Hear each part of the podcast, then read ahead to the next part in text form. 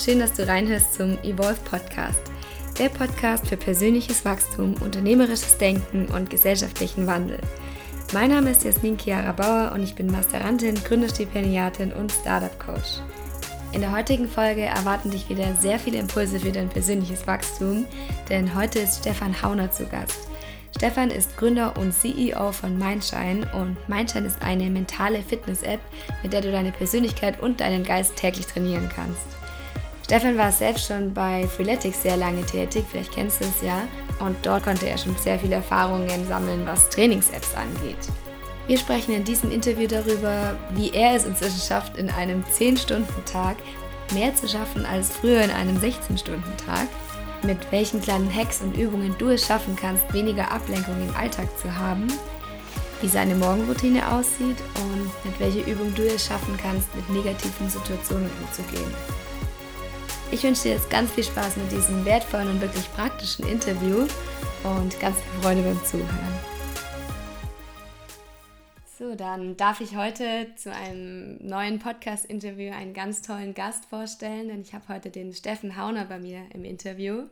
Herzlich willkommen, Stefan. Schön, dass du da bist. Vielen Dank, vielen Dank, Jasmin. Ich freue mich, dass ich da sein darf.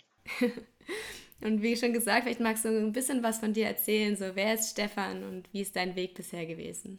Ja, gerne. Hi erstmal. Ähm, ich bin Stefan, der Gründer von Mindshine. Wie du schon äh, treffend erwähnt hast, war ich vorher ähm, unter anderem bei Freeletics, habe nach dem Studium eigentlich klassisch so als Unternehmensberater angefangen, war dann kurz im VC und dachte mir dann, wäre es langsam an der Zeit, selber mal Wert zu kreieren und nicht immer nur analysieren, Excel, Excel-Listen und PowerPoints zu bauen. Genau, und ähm, die Idee zu Mindshine hatte ich eigentlich bei Freeletics, wo ich fürs digitale Produkt verantwortlich war, unter anderem und wir haben damals im Management Board schon oft und viel darüber diskutiert, dass eigentlich die mentale Seite mindestens genauso wichtig ist wie körperliche Fitness, also mentale Fitness. Und jetzt war Freeletics dooferweise oder glücklicherweise super erfolgreich mit physischer Fitness.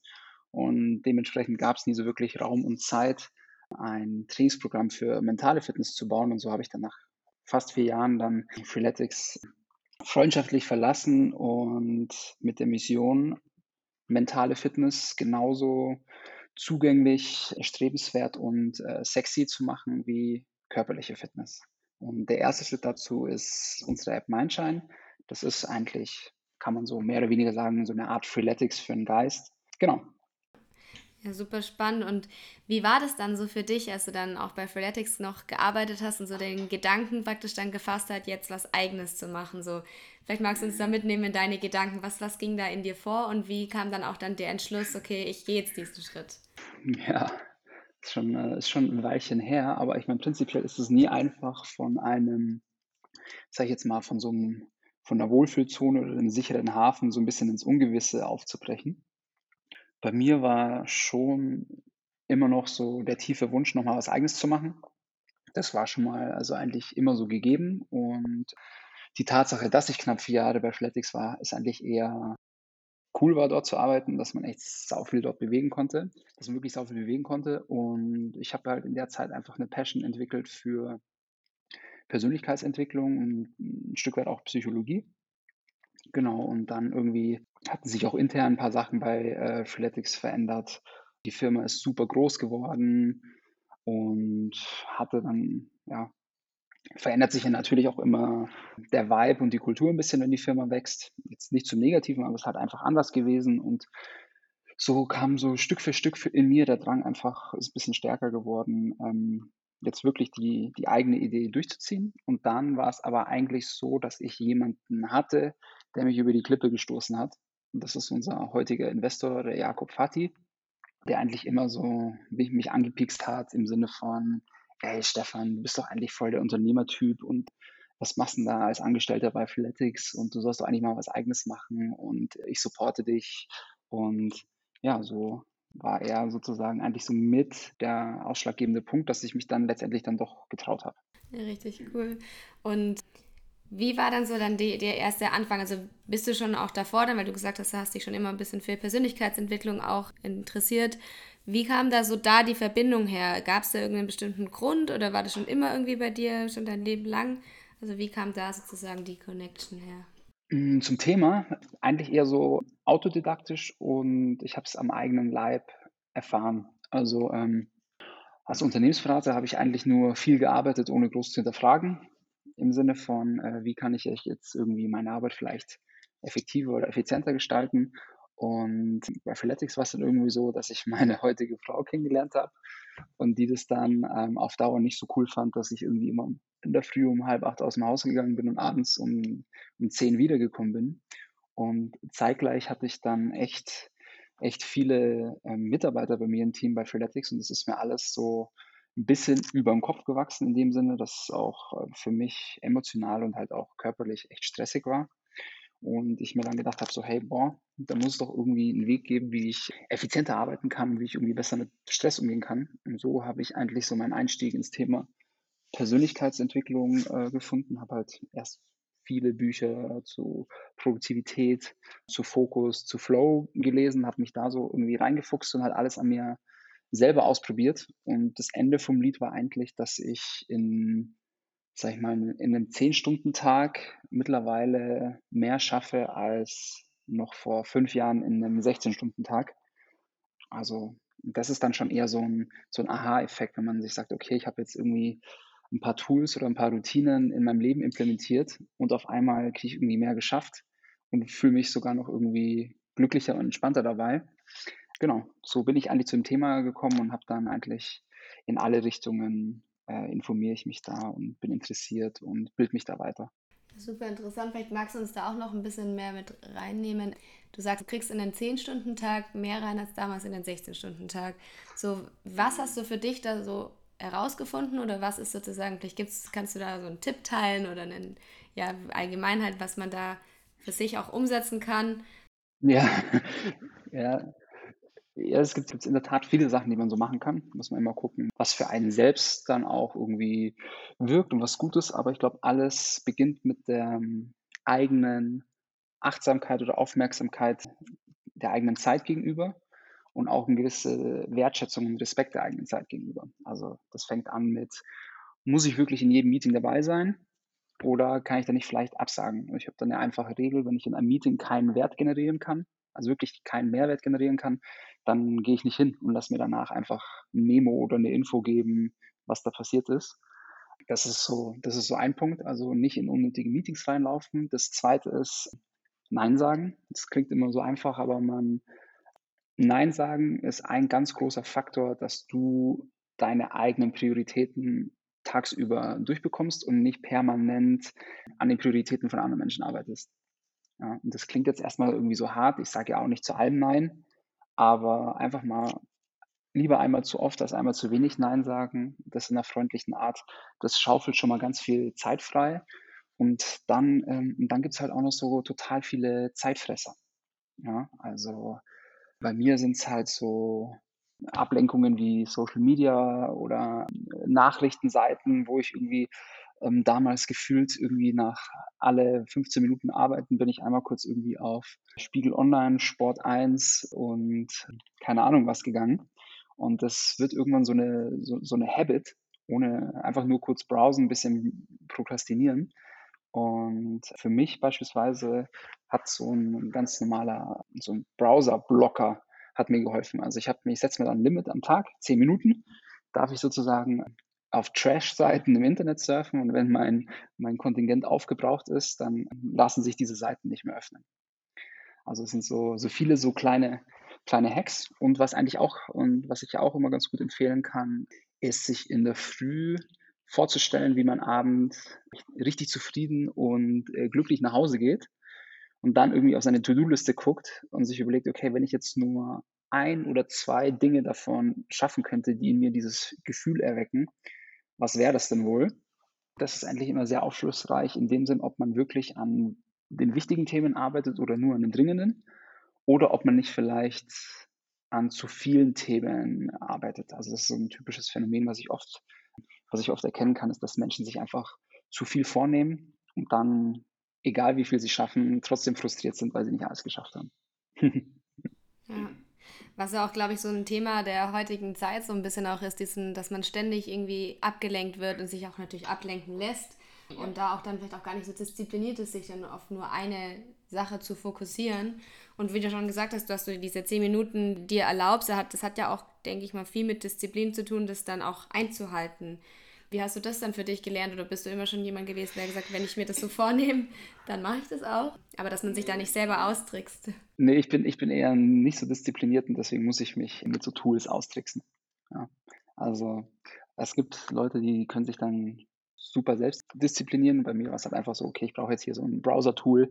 Ich muss irgendwie mal die, ähm, die Süßigkeiten jetzt irgendwo ganz tief in, die, in den Rucksack stecken, dass ich nicht permanent da irgendwie nach jeder E-Mail irgendwie nasche. Also ich muss, also ich persönlich muss mich da schon irgendwie selber austricksen. Da bin ich nicht will, willensstark genug. Und gerade vielleicht auch zu dem Thema Fokus ist es dann oft so, dass man sagt, okay, man muss irgendwie an allen Baustellen gleichzeitig mitwirken und man muss bei allem dabei sein und man kann sich auch nicht so richtig entscheiden und dann brennt es an der Stelle oder man muss auch bestimmte Aufgaben vielleicht auch erledigen, die irgendwie vorgegeben werden. Aber wie kriegt man es da denn hin, vor allem auch, glaube ich, in den Bereichen, wo man sagt, da würde ich gerne viel mehr Zeit reinstecken, aber ich selbst setze jetzt einfach mal nach hinten, weil es halt gerade nicht so wichtig ist und man dadurch vielleicht auch immer den Fokus auf viele verschiedene Dinge lenkt. Wie schafft man es denn da sozusagen, einen Fokus für wichtige Dinge zu finden? Also das erste Mal ist zu wissen, was für einen die wichtigen Dinge sind. Also da fängt es schon mal los. Das klingt jetzt immer so banal, aber da über die Hürde stolpern einige schon, dass sie nicht wirklich wissen, was sind denn die für mich wichtigen Dinge im Job, privat, für mein persönliches Wachstum etc. Also das irgendwie, das äh, sollte man am Anfang, glaube ich, einmal erstmal gerade ziehen, damit man überhaupt differenzieren kann, ähm, was ist denn jetzt wichtig, was ist dringend, was ist beides und was ist irgendwie nichts davon. Das ist so, das ist so das eine. Und das zweite ist dann zu wissen, die Themen klein zu hacken. Also wenn mir etwas wichtig ist, was sind meine Meilensteine, wie ich da hinkomme und das dann wirklich in so, ich nenne es mal in so Micro-Steps runterbrechen.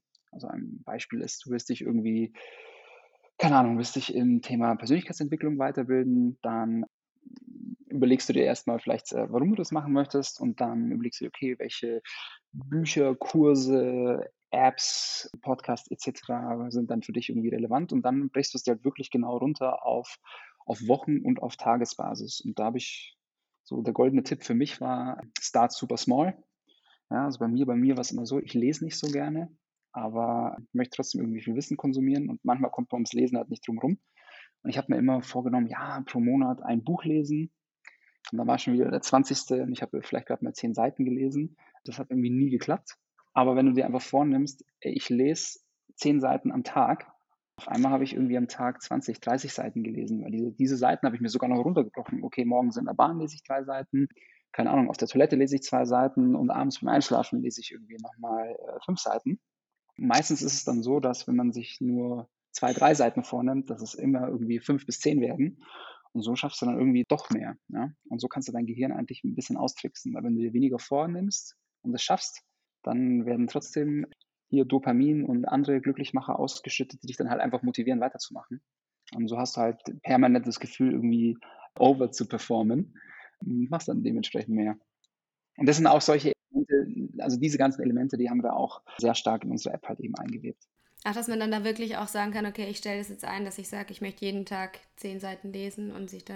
Also jetzt nicht unbedingt genau mit, mit dem Lesen, aber einfach so diese, diese, diesen Denkprozess, dass wir dir sagen, okay, was ist, was ist wichtig für dich, was sind die Meilensteine und jetzt mach's mal richtig klein. Jetzt mach mal richtig klein. Das sind beispielsweise so Tools, die wir dir an die Hand geben, die du dann auf deine verschiedenen Projekte oder etc. anwenden kannst. Ja, voll. Das ist auch, was ich selbst auch schon so erfahren habe, einfach mal anzufangen mit irgendwas. Und auch wenn es vielleicht eine, eine, Tätigkeit ist, die einen irgendwie, wo man sich so davor drückt, zum Beispiel eine Freundin wollte neulich auch ihre Seminararbeit nicht anfangen, weil sie dachte, sie hat jetzt nur noch eine Stunde Zeit und dann lohnt sich schon gar nicht mehr. Und habe ich auch zu ihr gesagt, setz dich einfach mal zehn Minuten hin und schreib einen Satz. Und wenn du nach den zehn Minuten immer noch keine Lust hast, weiterzumachen, dann kannst du aufhören. Und dann hat sie die komplette Stunde durchgeschrieben. Weil wenn man einmal angefangen hat, dann macht man meistens auch weiter. Das ist eigentlich ein, ein guter Tipp. Ja, genau. Das ist das Prinzip. Genau, anfang, klein, ganz kleine Ziele setzen und dann einfach anfangen. Und nicht, nicht immer alles durchdenken oder zerdenken. Ja. Und wie kam das dann bei euch aber dann auch mit der App oder bei dir auch, dass du gesagt hast, okay, so und so soll die aussehen? Also soll es wirklich ein mentales Training sein oder soll es das und das beinhalten?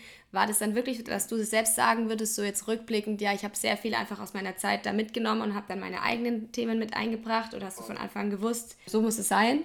Weil es eigentlich auch immer so spannend, was, was viele dann immer nicht sehen, wenn sie dann bestimmte Dinge in ihrem Leben machen und dann rückblickend merken, das hat ja alles seinen Grund oder seinen Sinn, was ich jetzt mache. Und das finde ich immer sehr spannend. So, wie war das bei dir? Ja, also ich hab, bin natürlich extrem beeinflusst von Freeletics. Wir hatten dort halt einfach sehr starke Produktprinzipien und eine sehr starke Vorstellung, wie wir Menschen dazu bewegen können, möglichst viel zu trainieren, um so ihre Trainingsziele zu erreichen. Und sehr viele von diesen Prinzipien äh, sind natürlich auch in Mindshine reingeflossen. Also ein Beispiel, dass alles kurz und effektiv sein muss, äh, leicht in den Alltag zu integrieren sein, dass du im Idealfall wir dich an die Hand nehmen, du mehr oder weniger dir wenig Gedanken machen musst, was ich denn da genau machen muss und wann. Da helfen wir dir und führen dich durch diese Übungen durch. Also das sind solche Sachen.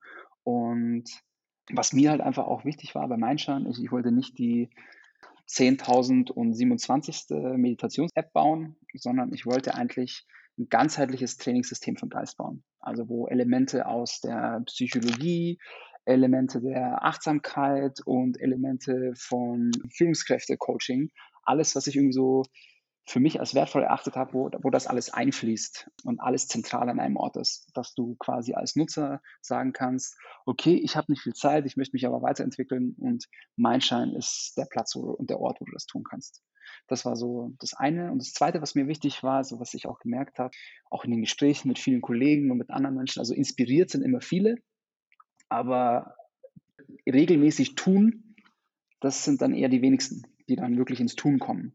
Und das war mir eben sau wichtig bei Mindshine, dass wir helfen, den Leuten, Menschen ins Tun zu kommen. Deswegen ist es auch ein Trainingsprogramm und nicht irgendwie ein Netflix für Persönlichkeitsentwicklung, wo man permanent inspiriert wird. So nein, bei uns ist es so, wir erklären dir zwar schon irgendwie, warum das wichtig ist und was der Vorteil ist, aber der Fokus bei Mindshine liegt immer auf einem konkreten Tun. Weil das ist so, so ein bisschen wie beim, beim Fitness wenn du dir ein Video über, über Crunches anschaust, kriegst du auch keinen Sixpack, sondern musst einfach Crunches machen.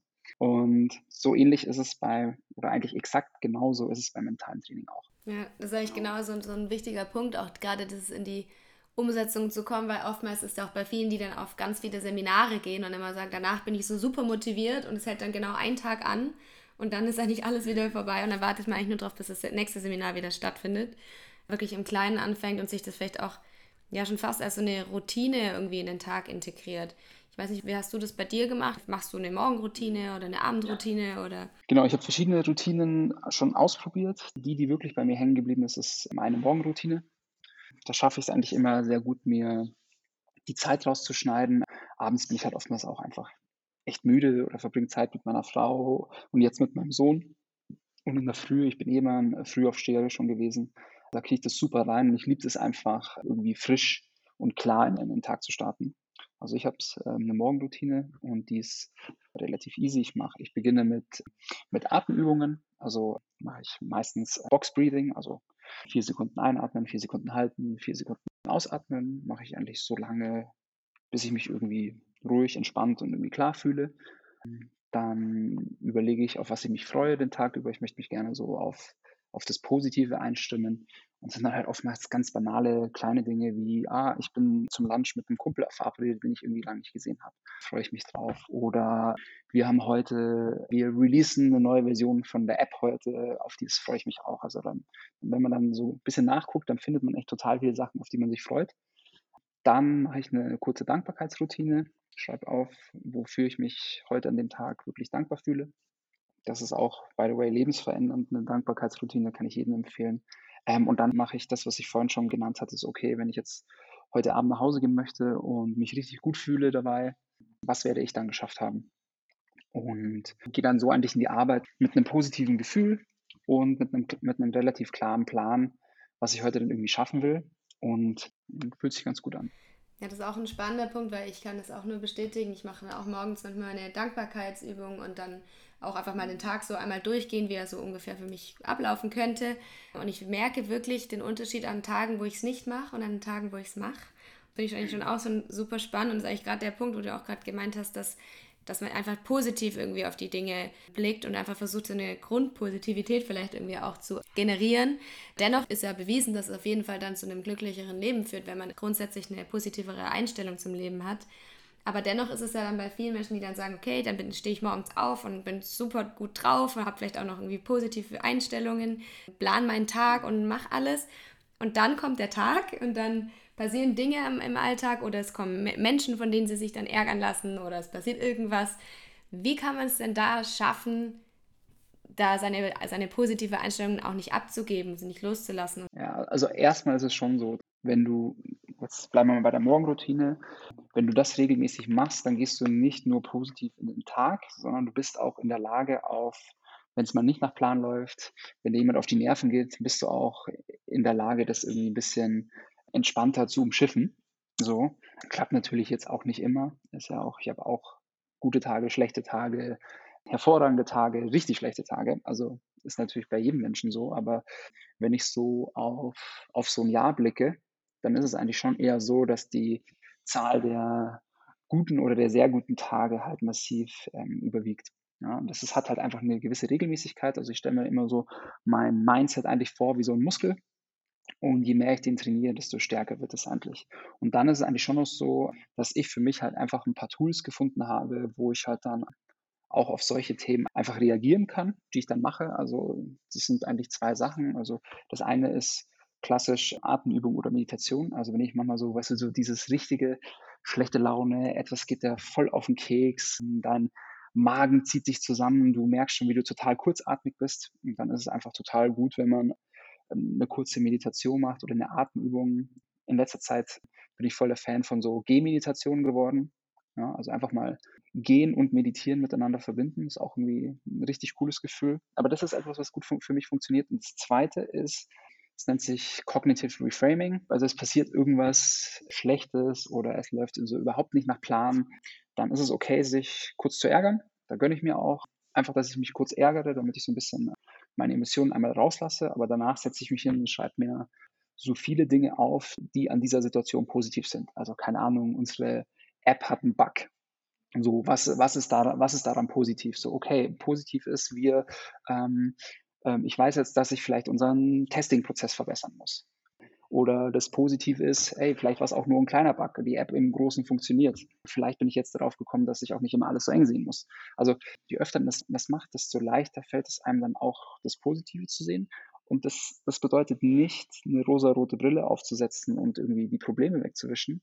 Aber das bedeutet für mich einfach, dass ich viel schneller in einen Lösungsmodus oder in einen Verbesserungsmodus schalte und viel weniger Zeit damit verbringe, irgendwie zu hadern oder schlecht gelaunt zu sein oder sonst irgendwas. Das bedeutet für mich Positivität, weil das Problem ist immer noch da. Die Frage ist halt, wie gehst du damit um? Ja, absolut. Das ist auch eigentlich ein, eine schöne Übung, die man ja eigentlich auch dann leicht auch auf Menschen übertragen könnte. Also wenn man dann Total. zum Beispiel sagt, ja, okay, die Person ärgert mich jetzt gerade so unglaublich und ich fühle mich so schlecht behandelt, dass man sich danach einfach, klar, sich den Ärger erstmal loslässt und rauslässt, aber danach sich wirklich mal damit auseinandersetzt, was ist denn das Positive an dem Menschen oder was zeigt mir das denn bei mir vielleicht auch auf oder welche Schwächen äh, werden da getriggert genau. vielleicht auch. Ja, da lernst du sehr viel über dich selbst kennen und das ist ja auch was, was Positives, ja. ja. Und gerade auch vielleicht im, im Umgang mit anderen Menschen, so wie ist denn mentale Fitness damit verbunden. Also das ist auch was, was man dann sofort merkt, okay, ich es sind vielleicht gar nicht immer die anderen, die mich da so ärgern, sondern äh, es kommt vieles ja von einem selbst. Also, wie kann man das da denn trainieren? Denn gerade gibt es ja wahrscheinlich auch viele Übungen. Genau, also, also grunds grundsätzlich bestimmt meines Erachtens mentale Fitness komplett die Beziehungen, die du zu anderen Menschen hast, weil es in erster Linie mentale Fitness auch die Beziehung zu dir selbst bestimmt. Also beispielsweise Selbstbewusstsein, Mitgefühl für dich selbst, wie du über dich selber denkst, all das bestimmt ja im Endeffekt auch, wie du über andere Menschen denkst. Und da ist mentale Fitness also eigentlich essentiell, sage ich jetzt mal. Genau, und, das, und der zweite Punkt ist für mich dann auch ähm, emotionale Intelligenz, was auch ein wichtiger Faktor ist von, von mentaler Fitness, was du super trainieren kannst. Also es bedeutet, dass du lernen kannst, deine Emotionen besser im Griff zu haben, deine Emotionen nicht immer freien Lauf zu lassen, ähm, und dadurch halt Beziehungen irgendwie nachhaltig zu schädigen oder Situationen, die eigentlich gar nicht so schlimm sind, die du dann, die man halt dann einfach viel schlimmer macht. Also das ist etwas, woran auch ich noch dauerhaft arbeite, weil ich schon ein emotionaler und impulsiver Mensch bin. Und ich dann versuche halt ähm, gerade an den Themen einfach zu arbeiten, ja. Also Emotionen zu erkennen, erstmal durch die Emotionen irgendwie durchzuatmen, ja. Wenn sich schon wieder alles zusammenzieht, nicht sofort zu reagieren, mit der Einstellung reinzugehen, dass andere Menschen, die grundsätzlich nichts Böses wollen, sondern eigentlich eher was Positives im Sinn haben, mit der Einstellung reinzugehen, dass ich das erstmal falsch verstanden habe. Also sind so ein paar Grundannahmen, die irgendwo auch dein Menschenbild irgendwie prägen. Und das ist alles abhängig von deiner mentalen Fitness. Und deswegen heißt es ja auch irgendwo Persönlichkeitsentwicklung, mentale Fitness. Das ist für mich alles irgendwo synonym. Genau. Und es ist halt immer ein Prozess. Ne? Also auch manche Leute denken sich, ja, du machst eine Persönlichkeitsentwicklungs-App, du musst ja jetzt schon irgendwie nie ausrasten, äh, nie schlecht raus sein und, und nie gestresst sein. So, nee, das stimmt nicht. Bin ich genauso wie alle anderen auch. Vielleicht habe ich den anderen ein bisschen was voraus in dem Sinne, dass ich mir dem bewusst bin und daran arbeite. Ja? Und das gelingt mir dann manchmal besser, manchmal nicht so gut, aber es ist ein Prozess und der Prozess fühlt sich gut an. Ja, das ist ein sehr wichtiger Punkt, weil ich glaube, sehr viele denken immer, dass Persönlichkeitsentwicklung, wenn man sich da mal ein bisschen mit befasst, dann ist alles gut im Leben und je mehr man macht, desto besser wird das Leben. Und ich finde eigentlich gerade, je mehr man damit macht, desto mehr wird einem bewusst und da, dadurch werden natürlich auch die Tiefen noch viel extremer, weil man einfach gelernt hat, da hinzuschauen und halt die Verantwortung nicht mehr nach außen abzugeben. Und das ist eigentlich so das Spannende an, an diesem ganzen Persönlichkeitsentwicklung, dass man das nicht nur so sieht, hey, das ist jetzt, um mich irgendwie besser zu fühlen und damit alles super läuft, sondern halt eigentlich eher so die Auseinandersetzung mit sich selbst, ja, um sich persönlich weiterzuentwickeln. Und vielleicht auch gerade jetzt mit der aktuellen Lage, mit der Corona-Krise und allem, da ist ja wahrscheinlich auch bei vielen dann auch, sind viele Themen, glaube ich, auch hochgekommen. Viele Auseinandersetzungen mit anderen Menschen, viele Auseinandersetzungen mit sich selbst und viele Bereiche, die man hinterfragen musste, wahrscheinlich auch im beruflichen. Also wirklich super, super viele Themen, die, glaube ich, bei sehr vielen Menschen dieses Jahr sehr angestoßen wurden. Wie habt ihr das bei euch wahrgenommen, was da passiert ist und wie bei einem Menschen dann jetzt gerade vielleicht auch nach Wegen suchen, um da sich selbst irgendwie zu stärken? Also wir haben es in erster Linie erstmal wahrgenommen, dass wir mit Beginn des Lockdowns in, äh, in Deutschland auf, auf einen Schlag dreimal so viele äh, Nutzer in der App hatten. Also das ist so, so haben wir das, das erstmal ganz platt wahrgenommen. So, und das hat sich auch seitdem nicht verändert. Also es ist einfach so, dass, wie du schon sagtest, dass die Menschen jetzt auf einmal irgendwie sich mit viel mehr oder verstärkt mit sich selber auseinandersetzen in all ihren Facetten und dann eben auch nach, nach Lösungen wie Meinschein suchen. So haben wir das wahrgenommen. Wir haben es aber auch wahrgenommen im Sinne von einem ganz anderen öffentlichen Interesse. Also wir sind auch viel mit, mit Firmenpartnern im Austausch und ähm, haben auch ein B2B-Produkt. Und noch vor Corona oder noch von einem Dreivierteljahr oder letztes Jahr da musste ich noch eher so Überzeugungsarbeit leisten, äh, warum es vielleicht sinnvoll wäre, irgendwie in das mentale Wohlbefinden der Mitarbeiter zu investieren. Und jetzt ist es eigentlich eher so, ja, ja, ist voll wichtig, ist ein Prio-Projekt bei uns. Äh, was kann denn euer Produkt besser als andere Produkte? Also es ist jetzt irgendwie so vom öffentlichen Interesse her, es ist jetzt schon irgendwie eine ganz andere Hausnummer und das finde ich super. Ja, also ich finde nicht Corona super, ich finde nur diesen, ich finde nur diesen ähm, Nebeneffekt super, dass die Menschen halt einfach jetzt mehr, ein bisschen mehr Fokus auf sich selber haben ähm, und versus einfach nur auf Autopilot geschaltet sich von ihrer Umwelt irgendwie leiten lassen. Ja, es wird ja wahrscheinlich auch mit Sicherheit dann in ein paar Monaten, Jahren dann auch wirklich rückblickend zu sein, dass dann viele Menschen merken, dass gerade die Phase sie wahrscheinlich extrem hat wachsen lassen und unglaublich viel ihn aufgezeigt hat und nochmal neu ja.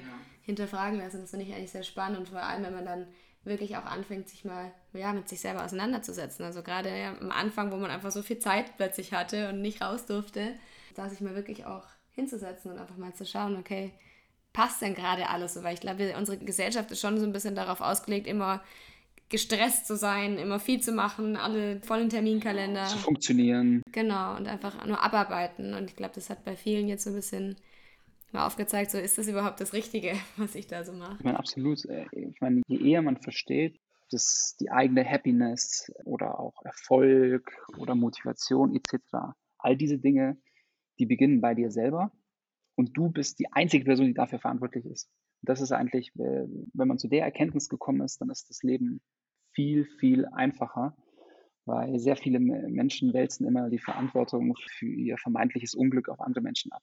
Ja, mein Partner macht mich nicht glücklich, mein Boss ist scheiße zu mir, meine Arbeit irgendwie macht mir keinen Spaß. Ja, aber du bist dafür verantwortlich, nicht dein Boss, nicht dein der Job, den du irgendwo gewählt hast und auch nicht, äh, auch nicht der Partner, sondern wenn du zufrieden in deiner Haut bist, wenn du weißt, was dir gut tut, dann kannst du auch dein Leben dementsprechend gestalten. Privat wie beruflich.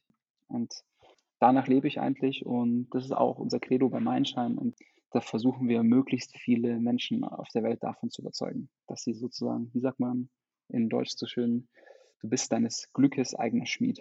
Ja, absolut. Aber es ist auch genau das eigentlich, dass man dann auch die Verantwortung nicht mehr nach außen abgeht, aber auch gleichzeitig in diese sich diesem Veränderungsprozess irgendwie auch öffnet, weil wenn man dann immer sagt, okay, mein Chef ist so gemein oder mein Partner macht mich nicht glücklich, dass man dann auf der einen Seite auch wieder die Verantwortung eigentlich abgibt und sagt, ich muss jetzt alles ändern und alle sofort den Job kündigen oder die Beziehung auflösen oder sonst was. Genau, das, das, das ist nicht immer die richtige Reaktion auf die Situation, aber du könntest ja einfach mal anfangen, was an deinem Job gefällt dir, ja, und vielleicht kannst du ja davon mehr machen und was an deinem Job gefällt dir nicht und kannst dann einfach mal vielleicht mit deinem Boss in, in den Dialog gehen oder du könntest herausfinden, worin bist du gut und worin vielleicht nicht. Weißt du, basierend auf dieser Selbsterkenntnis kann man ja dann ähm, das Gespräch führen mit seinem Boss, um, um zu gucken, ähm, wie kann ich vielleicht mehr von dem, was mir gut tut, in meinen Job einbauen. Und genauso ist es bei zwischenmenschlichen Beziehungen. Ja, wenn du weißt, was dir gut tut, was dir nicht gut tut, dann kannst du das ja auch kommunizieren. Und wir haben ja vorhin über so Coachings und Seminare gesprochen. Ich hatte mal ein Nachwuchsführungskräfteseminar irgendwie bei Pro7. Da hatten wir einen Coach und da ist tatsächlich mal was hängen geblieben bei mir. Und zwar, der hat gesagt, love it, change it, leave it. Also das bedeutet, du findest es richtig stark, dann ist gut. Wenn nicht, dann versuch es erstmal so zu verändern, dass du es richtig gut findest. Und erst dann, wenn du das nicht geschafft hast, dann zieh weiter und lass los. Und das ist eigentlich ein ganz gutes Credo. Ja? Nicht wie ein Fähnchen im Wind immer weglaufen, wenn es Probleme gibt oder irgendwas nicht passt. Das ist sicherlich auch keine Strategie. Genau, aber so mit einer gesunden Selbstverantwortung und auch einem gewissen Durchhaltevermögen, glaube ich, ist man ganz gut aufgestellt. Ja, und bemerkt ihr da eigentlich auch bei euch vielleicht auch gerade die Personen, die jetzt vielleicht eure App mehr nutzen oder allgemein mit den Menschen, die, mit denen du dich vielleicht dann auch irgendwie auseinandersetzt, ob es da ein bestimmtes Bild gibt, welche Alters- und Zielgruppen sich damit auseinandersetzen, weil oftmals ist ja gerade so, dass äh, jetzt die jüngere Generation gerade sehr viel da macht, was vielleicht auch gerade irgendwo zum Trend wird, dass man da sich auseinandersetzt, aber wie schafft man es eigentlich, das dann wirklich auch in alle Altersgruppen zu bringen? Vielleicht auch gerade bei Kindern, aber auch bei den älteren Generationen, was wahrscheinlich auch unglaublich wichtig wäre, wenn jeder sich einfach mal hinsetzt und sich mit, mit sich selbst auseinandersetzt. Ja, wie merkt ihr das? Genau, also, also im Endeffekt relativ genau so, wie du das gesagt hast. Bei uns sind es hauptsächlich äh, Millennials, die die App nutzen. Also Menschen, die jetzt heute zwischen oh, Pi mal Daumen 25 und 35 sind. Das sind eigentlich 80 Prozent unserer Nutzer. Wir haben natürlich auch Nutzer, die jünger sind und Nutzer, die älter sind. Natürlich würde ich mir wünschen, dass das irgendwann sozusagen ein, äh, ein absoluter Massenmarkt ist.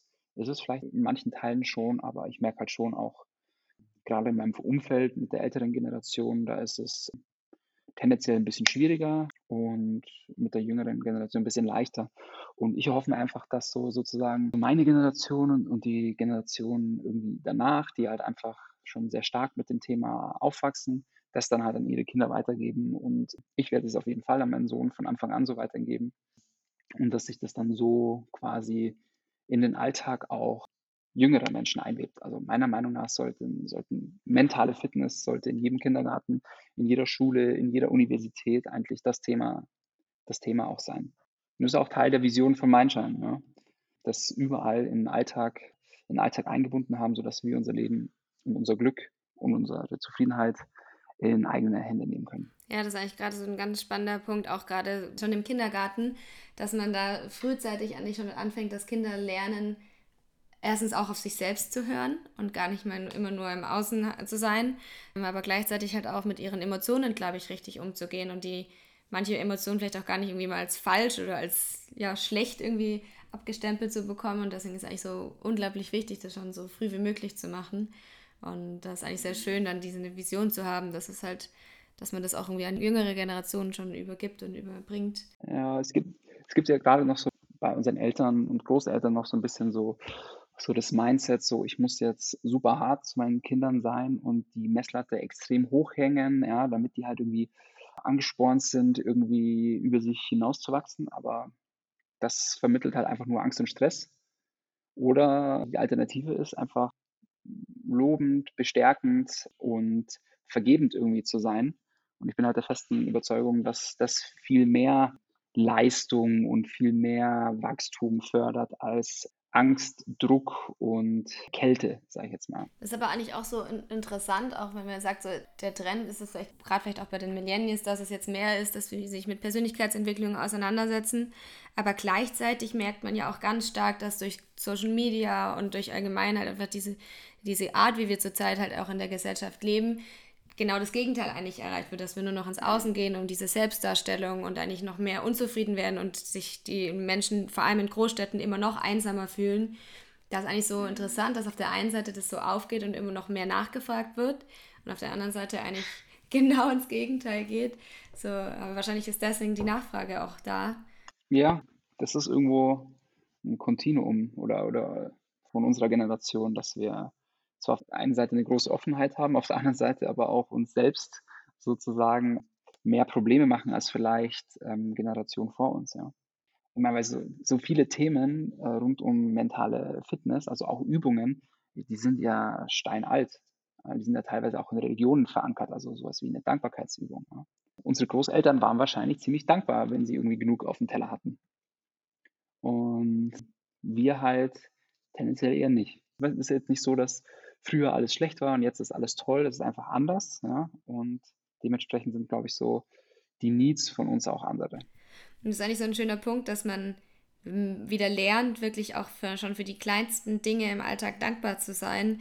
Also, also das beste Beispiel, dass ich, ich habe halt mal diese Vipassana-Meditation gemacht, wo man eben zehn Tage im Schweigekloster sitzt.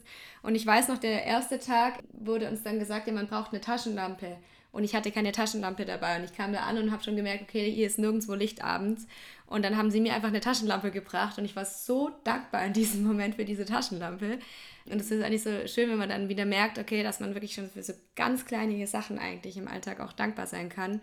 Und durch so eine Übung ist eigentlich wirklich wie so ein Muskel, den man damit trainiert, kann das einfach wieder verstärkt Absolut. werden. Ja. Absolut. Und es gibt ja so ein äh, wissenschaftlich erwiesenes Phänomen, auf Englisch nennt sich das Hedonic Adaptation. Im Endeffekt heißt es eigentlich nur, dass, keine Ahnung, mehr Geld, mehr Status etc., dass du, dass man sich sehr schnell daran gewöhnt. Und sage ich mal so, deine Baseline Happiness nach einer relativ kurzen Zeit wieder da ist, wo es davor war. Ja, weil man halt sich quasi an den neuen Standard gewöhnt. Also keine Ahnung, hast eine Gehaltserhöhung, findest es erst nach ein paar Wochen ganz cool und dann auf einmal ist irgendwie alles normal und du stehst wieder nach der nächsten Gehaltserhöhung. Und Dankbarkeitspraxis, also wenn du wirklich regelmäßig Dankbarkeit trainierst, damit schaffst du wirklich deine Baseline Happiness, also parallel nach oben zu verschieben.